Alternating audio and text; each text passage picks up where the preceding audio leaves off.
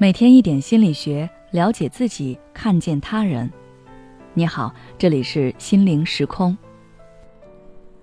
今天想跟大家分享的是，想成为社交达人，快来了解自重感效应。人在生活中的烦恼有百分之八十都来自于人际关系。有时候，我们越想要去靠近某个人，深化彼此之间的关系，却反而会把对方推得更远。让自己处于一个尴尬的境地。今天我就来给大家介绍一种能让你成为社交达人的心理学技巧——自重感效应，来帮大家解决这个问题。美国实用主义哲学家杜威曾说过：“自重的欲望是人们天性中最急切的要求。自重感，顾名思义，就是觉得自己很重要。当我们受到别人的尊重和认同时，自重感就会得到极大的满足，而当我们的自重感得到了满足后，我们就会对别人敞开心扉，再反过来去重视那个给予我们尊重和认同的人。这个现象就是自重感效应。后来，这一理论被著名成功学大师戴尔·卡耐基发扬光大，进而成为卡耐基人际沟通学的一个重要理论基础。如果我们能够恰当利用自重感效应，那我们的社交需求就会得到极大的满足。自重感的呈现方式因人而异，但赞美和认同是满足自重感最简单有效的方式。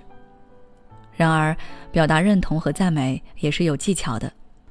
有时候，赞美不当，不仅不能让对方获得认同感，还会给对方留下个溜须拍马、为人功利的形象。接下来，我们就一起来看一下向他人表达认同和赞美的正确方式。美国著名人士富兰克林曾经很不喜欢某个上流社会的富贵人士，但是那个人在众议院的影响很大，他也不能去得罪对方，但是也不想委屈自己去祈求对方的帮助，于是他开始收集关于对方的资料。经过一番了解之后。他发现对方收藏了一本奇书，于是他想到了一个方法。富兰克林以这本书为突破口，言辞恳切地向那人表达了自己对此书的渴求，请求对方将那本珍藏多年的书籍借给他。那人最终被富兰克林恳切的言辞所感动，就把书借给了富兰克林。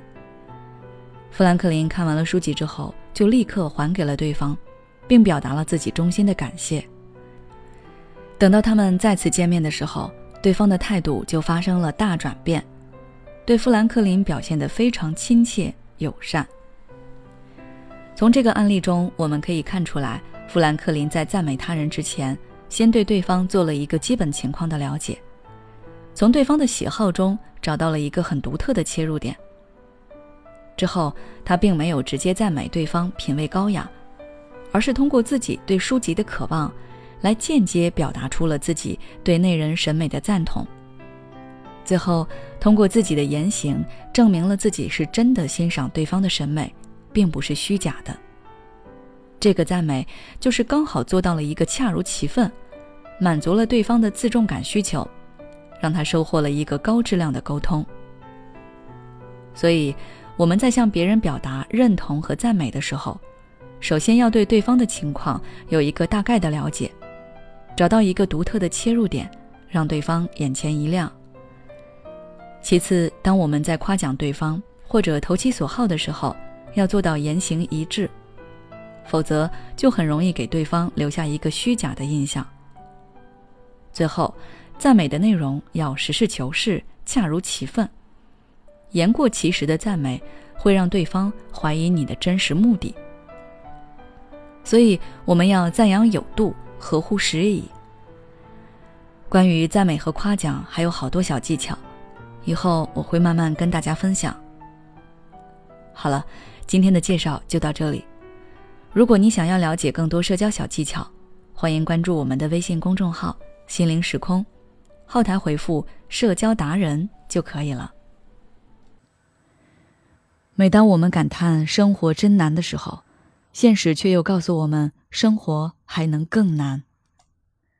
工作、事业、爱人、孩子、父母亲朋，这一切的一切，就像一张大网一样，把你层层束缚其中。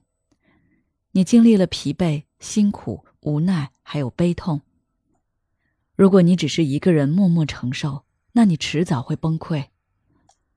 心灵时空组建了专业的心理救援队，每位咨询师都拥有超过二十年以上的咨询经验。只要你需要，我们就在。微信关注“心灵时空”，后台回复“咨询”就可以体验十五分钟心理清诊了。